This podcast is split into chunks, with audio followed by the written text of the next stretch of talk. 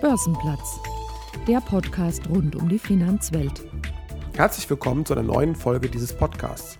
Ich bin Sven Schumann und ich spreche heute mit Professor Michael Grote von der Frankfurt School of Finance and Management über den Finanzplatz Frankfurt im internationalen Wettbewerb, Banken im Umbruch und die neue deutsche Aktienkultur. Herzlich willkommen am Börsenplatz. Guten Tag. Sie sind Professor für Corporate Finance an der Frankfurt School of Finance and Management. Waren Forschung und Lehre schon immer Ihre Berufung? Oder gibt es da einen Moment in Ihrem Leben, als Ihnen klar wurde, das ist es? Also tatsächlich hat das Ganze äh, eine Abi-Zeitschrift ausgelöst oder so eine Berufsberatungszeitschrift, die bei uns in der Schule auslag. Äh, und da stand so drin, welche Berufe äh, machen eigentlich die glücklichsten Berufsträger? Und ganz oben standen Unternehmer und Professoren. Und da dachte ich, oh, probierst du mal das. Und seitdem hat das irgendwie so, ist langsam dahin gelaufen, äh, aber es hat sich in die Richtung entwickelt. Sie haben dann ein Doppelstudium absolviert in Volkswirtschaft, Lehre und Politologie und promovierten dann an der Goethe-Universität Frankfurt über die Entwicklung des Finanzplatzes Frankfurt. Wo zieht man denn bei einer solchen Untersuchung über einen Platz, den man tatsächlich nicht im Stadtplan finden kann, die Grenzen? Das ist in der Tat eine wichtige Frage. Was gehört alles zum Finanzplatz und was nicht? Äh, wir haben da auch mehrere Sachen ausprobiert damals äh, und am Ende haben wir gesagt, naja, alles das, äh, wo man bequem in einer halben Stunde hinfahren kann, ist noch Finanzplatz. Also das heißt, Eschborn wäre natürlich mit drin. Ähm, aber sowas wie Gießen oder so, da wird es dann schon langsam, da hört es dann auf. Tatsächlich war das aber weniger ein Problem, als wir angenommen haben. Denn äh, die ganzen Finanzinstitutionen sitzen sowieso alle ganz eng in Frankfurt aufeinander. Auch innerhalb Frankfurts noch ganz eng. In aller Kürze, was charakterisiert einen Finanzplatz? Ich würde sagen, genau das, äh, dass eben die ähm, Finanzinstitute äh, eng aufeinander sitzen äh, und äh, auch miteinander kooperieren äh, und dort Finanzprodukte erstellen. Zu einem Finanzplatz gehören ja nicht nur Börse und Banken, sondern auch finanzbezogene Bildung und Forschung. Mit Blick auf diese Kategorie, wie kann man die Frankfurt School in diese Landschaft einordnen? Die Frankfurt School ist ja äh, angefangen äh, schon vor 60 Jahren als Bankakademie. Das heißt, wir waren damals der Verein, über den die privaten Banken ihre Weiterbildung organisiert haben.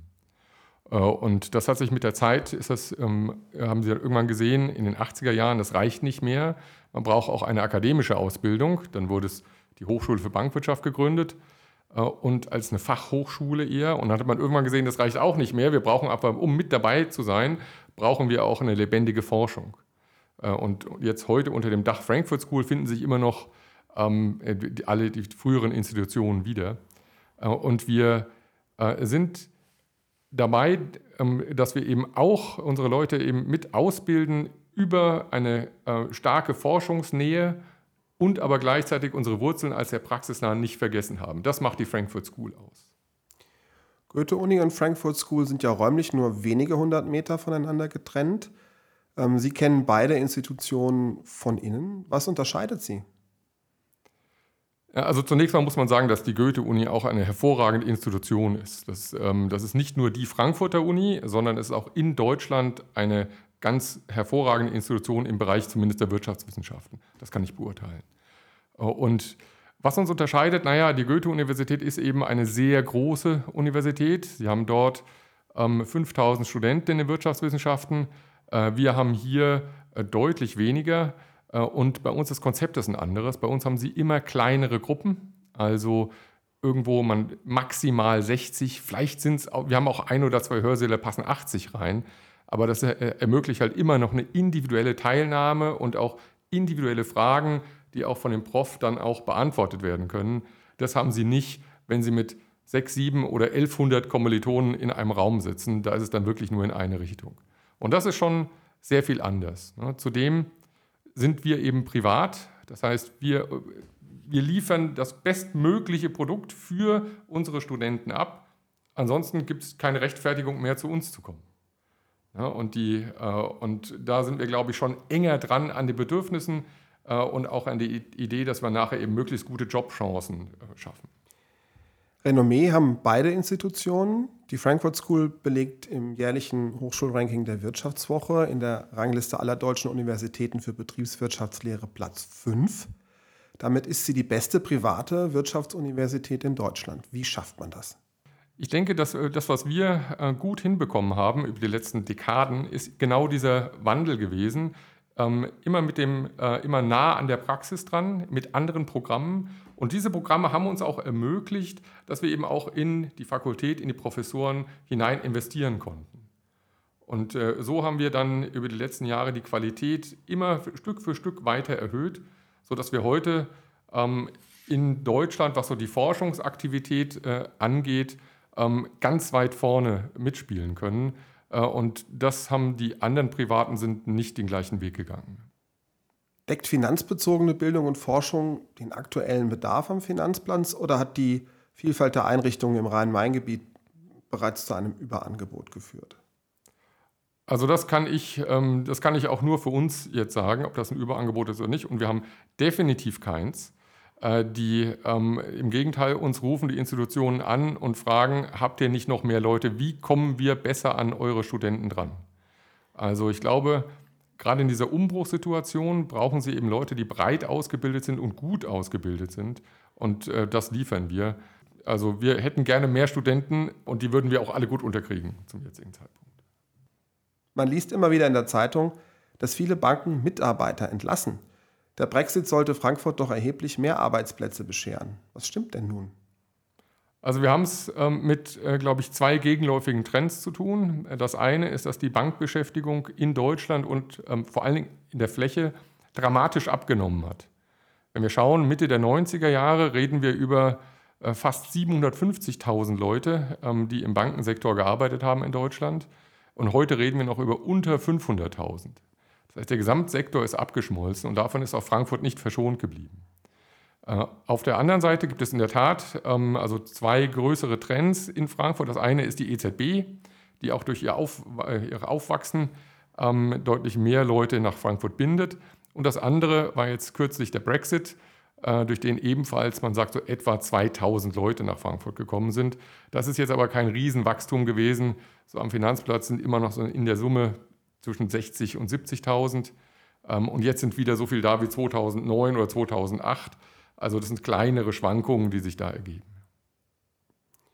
Sie erwähnten ja bereits, dass der Finanzplatz nach gut ausgebildeten Mitarbeitern giert. Ähm, mein Gefühl ist, dass das Anforderungsprofil der Banken an die Mitarbeiter sich in den letzten Jahren doch sehr verändert hat. Was sind denn die Skills, die ich heute mitbringen muss, wenn ich, sagen wir, bis zur Rente in der Finanzindustrie eine Chance auf Beschäftigung haben will? Also ich glaube, wenn Sie wirklich bis zur Rente ähm, mit, mit, dabei bleiben wollen, Stand heute, dann sollten Sie die, äh, den äh, unbedingten Willen zur Veränderung und der Weiterbildung mitbringen, weil ich glaube, dass die Veränderungsgeschwindigkeit auch deutlich zugenommen hat. Das, was wir heute unseren ähm, Studenten mit auf den Weg geben wollen, sind immer auch viele technische ähm, Fähigkeiten. Also nahezu alle unserer Studenten müssen wieder einen Programmierkurs machen, bevor sie anfangen. Also das geht über, meistens nehmen wir Python, äh, aber auch in Excel und so. Und das heißt, diese für Bankmitarbeiter ist, glaube ich, die Schnittstelle zum Computer viel wichtiger geworden, als das vor ein paar Jahren noch der Fall war.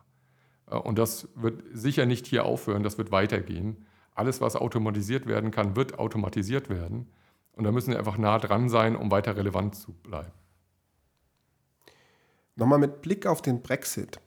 Ähm, es sieht ja so aus, dass die großen Finanzplätze in der Europäischen Union alle ein wenig vom Londoner Kuchen abbekommen haben. Wie sehen Sie das?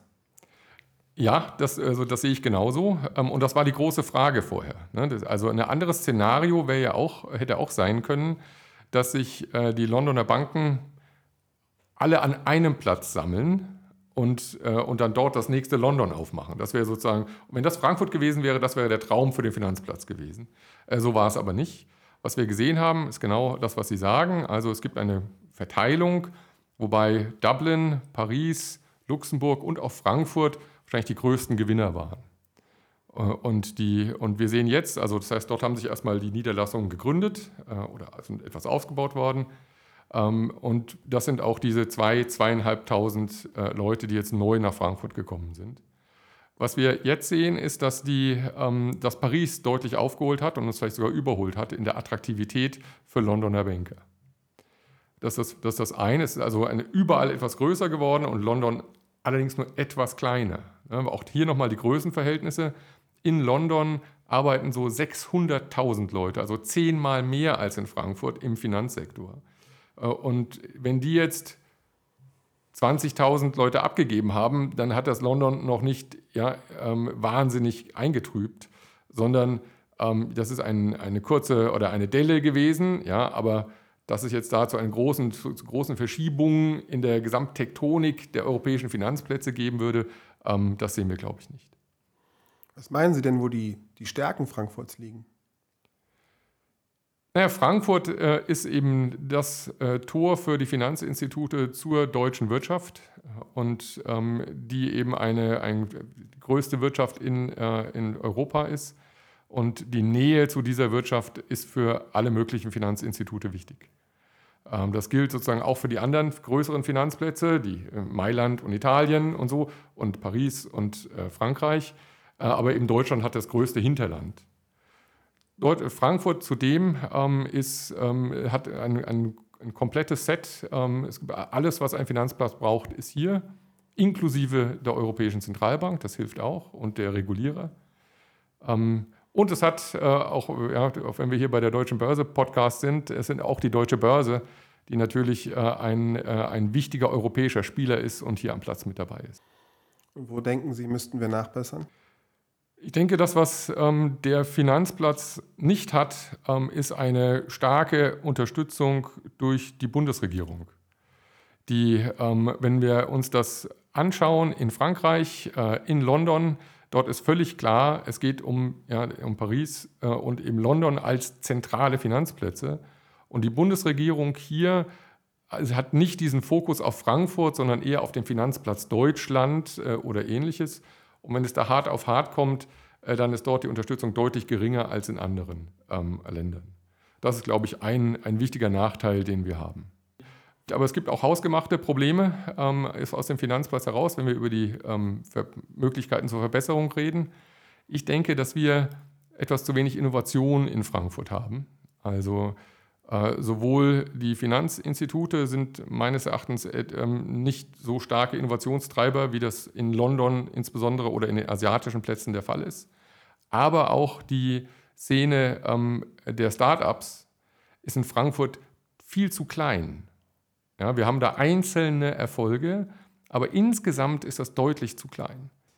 Und da kommt eben einfach wenig nach. Und das, das liegt ein bisschen daran, auch, ja, dass wir eben in Frankfurt so viele gut bezahlte Jobs haben, ja, dass es jedem, der sich überlegt, gehe ich in ein Start-up und arbeite für fast nichts mit einem hohen Risiko oder gehe ich eben zu einem sehr guten, renommierten Arbeitgeber und arbeite dort auch nicht mehr als in einem Start-up, aber eben mit ganz wenig Risiko und einem hohen Einstiegsgehalt. Und das lässt einfach wenig Spielraum. Das sieht in Berlin anders aus. Dann haben sich viele junge Leute, aber äh, wenig renommierte Arbeitgeber mit, mit vielen Jobs. Und deswegen ist diese Start-up-Szene in, eher in Berlin entstanden als bei uns. Das bringt uns direkt zum nächsten Thema. Banken bekommen zunehmend Konkurrenz von Digitalunternehmen mit großen Plattformen. Sind Apple, Google, Amazon und Co denn tatsächlich ernstzunehmende Wettbewerber klassischer Banken? Ich denke schon. Die, ähm, man hat immer das Gefühl, dass sie noch nicht äh, ganz aufgedreht haben, die, die, Großen jedenfalls, weil sie sich davor scheuen, äh, eine volle Banklizenz äh, zu erwerben und die ganze Regulatorik einzuhalten. Es ist unklar, wie weit das überstrahlen würde auf das, was sie sonst machen. Aber wenn wir uns sowas wie Apple Pay ansehen, äh, die innerhalb kürzester Zeit einen enorm hohen Anteil, Marktanteil bekommen haben. Ähm, und auf einmal ist das Zahlungsverkehrsgeschäft der Banken massiv bedroht. Wir haben auf der einen Seite PayPal, auf der anderen Seite Apple Pay und viele andere, die sich jetzt dort auch hineintummeln. Und das ist etwas so ein über Jahre als ein etwas dröges, langweiliges Geschäft, was irgendwie automatisch immer bei den Banken lag äh, gesehen wurde und entsprechend von den Banken in meinen Augen auch etwas stiefmütterlich behandelt wurde. Auch hier zu wenig Innovation aus den Banken raus. Sowieso, ja, das war sowieso alles da. War auch nicht ja, besonders sexy daran zu arbeiten. Und auf einmal kommen jetzt ähm, die ganzen Innovationen von außen und wenn mal so diese, die Herrschaft über die Zahlungsströme weg ist für die Banken, äh, dann, dann kann auch sein, dass, dass der Rest schneller bröckelt. Insofern ja, ich glaube, die großen sind Konkurrenten, ähm, zusammen mit eben PayPal und ähnlichen, ähm, ist das schon eine Bedrohung. Was bleibt denn da noch für die Banken übrig? Also einmal müssen sie, glaube ich, ähm, sehr schnell die ähm, sich ähnlich gut und ähnlich kundenfreundlich aufstellen, wie das die anderen machen, wie das die Technologieunternehmen machen und auch die ganzen Start-ups machen. Ja, dieses, das ähm, gesamte Banking an seinem Telefon zu erledigen, das ist ja etwas, auf das die deutschen Banken erst vor kürzerer Zeit gekommen sind äh, und das andere Start-ups ähm, viel schneller, viel schöner und viel lustiger machen. Äh, und also damit man da nicht weiter verliert, ähm, glaube ich, sind da noch, äh, sind noch Veränderungen nötig. Ähm, und ansonsten werden es äh, nachher, wenn, wenn, der, wenn der Markt verloren gehen sollte, dann werden es eben spezialisierte Dienstleistungen sein ähm, bei einem insgesamt kleineren Gebührenpool.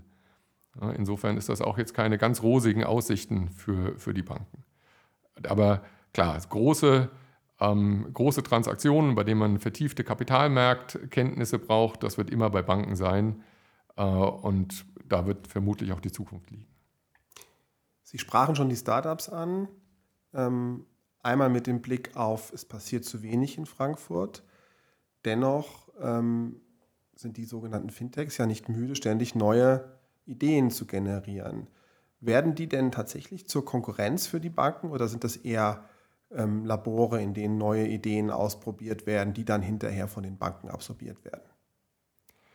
Ich glaube, ähm, beides ist richtig. Ne? Also wenn, wenn man sich diesen Fintech-Sektor einmal anschaut, da gibt es welche, die von vornherein ein wichtiges Ziel haben, nämlich dass sie von Banken gekauft werden oder dass sie zumindest eng mit Banken zusammenarbeiten können. Ähm, das, das wäre so eine Art outgesourcedes Labor wie Banken vorgehen, ähnlich wie es die anderen Tech-Unternehmen ja auch dauernd machen. Das ist das eine. Dann gibt es die großen Konkurrenten, die auf einmal sehr schnell groß werden. Also Klarna ist eins, ne, mit, die das gesamte Online-Überweisungsgeschäft an sich gezogen haben, ja, die auch durch eine schnelle, wenige Klicks umfassende Überweisungsmöglichkeit, PayPal ist ein anderes, die selber groß werden und zu großen Konkurrenten. Aber ich glaube, und ein, ein etwas, unter dem das noch nicht so wahrgenommen ist, ähm, ist, dass die Banken unter ganz vielen und von allen Seiten unter einem kleinen bisschen Beschuss stehen. Ne, es sind viele kleine Fintechs, die überall erstmal sehr kleine Marktanteile wegnehmen. Aber wenn, die, wenn es viele sind, und hier reden wir nicht über die Frankfurter, sondern ja auch über alle europäischen und ja zumindest mal alle deutschen, die überall ein kleines bisschen reinbeißen, ja, dann wird das für Banken in der Summe schon wieder ein Thema. Ja, und entweder dadurch, dass wirklich Direktgeschäft wegfließt, oder aber, dass die Fintechs zeigen, dass man bestimmte Sachen eben auch mit viel weniger Gebühren machen kann, als das bis jetzt bei Banken der Fall ist. Ja, und insofern gibt es da wirklich eine, äh, eine ungemütliche Situation für die großen Banken in, in diesem Bereich. Was ich bemerkenswert fand, ist, ähm, dass gerade in der jüngeren Zeit Fintechs an den Start gegangen sind, die die in Deutschland ja doch eher wenig ausgeprägte Aktienkultur scheinbar zu beflügeln vermocht haben. Ich spreche hier von den, äh, von den Neo-Brokern. Nach einer Studie des Deutschen Aktieninstituts nutzen nämlich insbesondere junge Menschen diese neuen Neo-Broker, äh, die den Zugang zum Kapitalmarkt nicht nur für die Hosentasche gebracht haben, sondern auch kostenlos oder doch zu sehr geringen Kosten ermöglichen. Haben Aktien jetzt Sportwetten oder das Zocken mit Bitcoins bei der Suche nach dem schnellen Geld abgelöst oder steckt mehr hinter diesem Trend? Ich glaube, das ist in der Tat ein Punkt gewesen. Ne? Das Ganze ist ja ähm, mit diesen Neo-Brokern, ähm, das hat letztes Jahr besonders stark angezogen. Äh, und gerade in, in der, ähm, als, als das, die Pandemie mit den Lockdowns eingesetzt haben. Und, und man konnte nichts mehr machen. Es gab keinen Sport mehr, um irgendwas anzuschauen. Alle Spannung aus dem Leben entwichen, bis auf die täglichen Corona-Zahlen. Und da, aber der Kapitalmarkt hat noch funktioniert. Und dann sind, glaube ich, viele draufgestürzt, wenn man sich das genauer anschaut, sind es auch vor allen Dingen junge Männer, äh, die diese Aktie nutzen äh, und die da schon einen gewissen Nervenkitzel draus ziehen. Aber ich glaube, wenn das man sagen würde, dann, ja, dann ist es jetzt wieder vorbei, sobald die Lockdowns auch mal aufhören. Ähm, ich glaube, das ist zu kurz gegriffen. In der Tat wird das, glaube ich, jetzt verstanden. Man kommt etwas näher ran an den Kapitalmarkt. Die Schwelle, überhaupt mal eine Aktie zu kaufen, ist deutlich kleiner. Das ist was sehr Gutes. Auch hier etwas, was die Banken in meinen Augen in der Summe etwas verschlafen haben. Äh, und so, so dass die, die, dass es schon sein kann, dass sich äh, die, die gesamte Anlagephilosophie in der Bevölkerung wieder etwas stärker in Richtung Kapitalmärkte bewegt. Ähm, lassen Sie uns nochmal auf die Geschäftsmodelle gucken. Ähm, nun haben wir gesagt, Neobroker bieten den Handel teilweise kostenlos oder zu sehr geringen Kosten an. Hm, der Ökonom Milton Friedman sagte mal, there is no free lunch. Also irgendjemand muss ja diese Geschäftsmodelle tragen. Wie funktioniert das? Also ähm, das gibt ja auch der, einen ähnlich berühmten Satz aus der jüngeren Vergangenheit, ähm, wenn das Produkt nichts kostet, bist du das Produkt. Äh, und das ist bei den Neobrokern genauso. Äh, die, das heißt, ich kann zwar für umsonst an der Börse handeln und das ist ja erstmal ein großer Vorteil für die Leute, das darf man ja nicht vergessen. Ne? Wir haben noch vor wenigen Jahren haben wir über Mindest, Mindestgrößen äh, von 20 Euro Gebühren etc. geredet und heute ist das Ganze bei Null angekommen. So die, ähm, und, aber warum? Irgendwie muss der Neo-Broker verdienen und wir sehen an den Bewertungen, die verdienen ganz prächtig. Sie, ähm, sie, sie, sie schieben diese Orders an bestimmte Teilnehmer, an große Marktplätze, große Broker und die bezahlen diese Neo-Broker dafür. Und warum bezahlen die etwas? Naja, weil es für die profitabel ist. Die auf der einen Seite exekutieren die das einfach, sind also so eine Art kleine Börse bei sich. Äh, und auf der anderen Seite bekommen Sie eben auch Informationen über Marktschwankungen, bevor Sie auf den Kapitalmarkt kommen.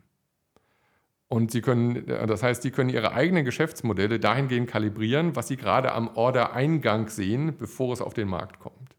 Und das macht das Ganze so wertvoll. Das Ganze ist wertvoller, wenn es um kleine Aktien geht, weil ansonsten das, das Grundrauschen einfach bei einer Siemens-Aktie oder so ist einfach sehr groß.